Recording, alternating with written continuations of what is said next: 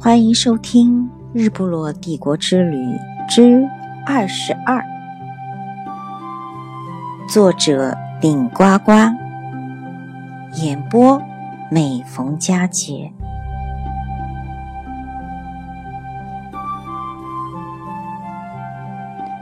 在都柏林，我们又去了一处庄园，叫博尔什格庄园。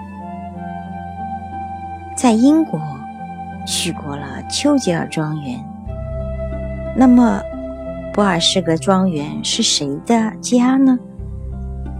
我想，他又不是历史上的名人，所以我们也没必要去寻根究底。但是，因为庄园有炮楼，有炮台。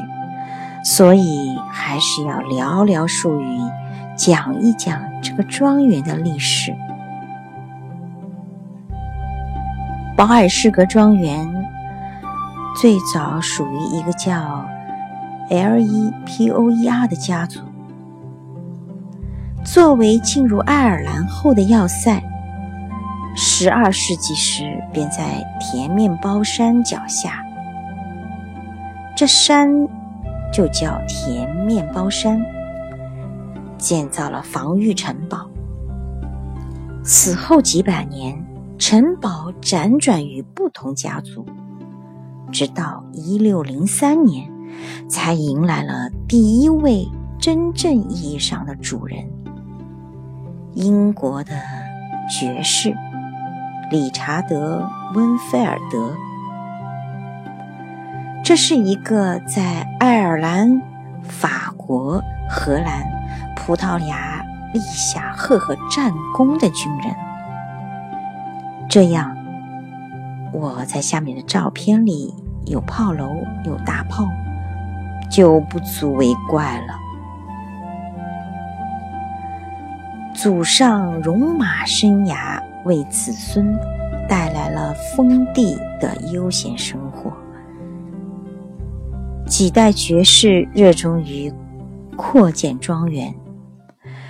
十八世纪二十年代，上百个工人经历了十二年，建成了现在的博尔士格庄园。博尔士格庄园曾被著名的旅游指南《Lonely Planet》。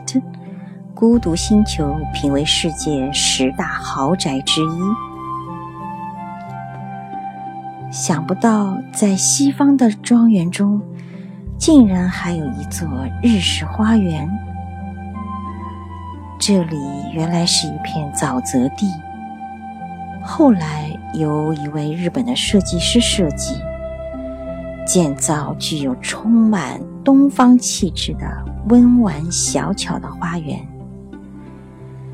小桥流水，亭台花圃，假山石洞，让人回到了东方庭院。在日式花园里，我们遇到了两位外国女孩，请我帮他们俩照张合影。我帮他俩照好后，就请他们给我们六个人合影。他们愉快答应了。这张照片照得非常好，大家都很开心。可惜，一九七四年，博尔是个庄园遭到了一场大火，宅邸内部的辉煌被大火吞噬一空。所幸的是，外面那座绝世庄园幸免，所以我们今天还能见到保留了昔日风采的博尔什格庄园。再见他一眼吧。大部分英国人的心里，最理想的生活是赚到足够的钱。去乡下买一座庄园，有绿色草坪，有百年老树，有花园，有小客厅，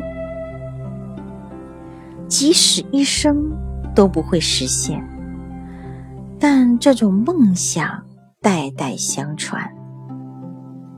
他们觉得，真正的英国人应该是乡下人。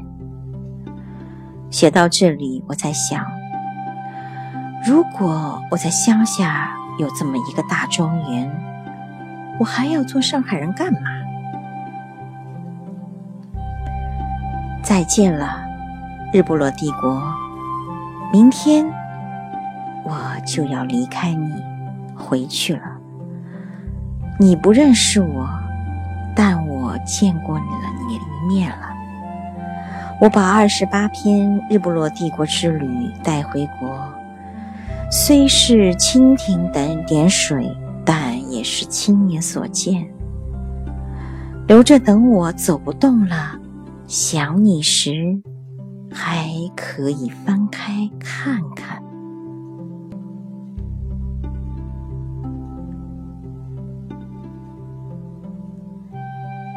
好。由顶呱呱老师啊写的游记《日不落帝国之旅》就全部播送完毕，谢谢您的收听。接下来还有一些更有趣的啊《日不落之旅》的啊外传，还请大家嗯耐心的等待。好，我们下一集再见哦，千万不要走开。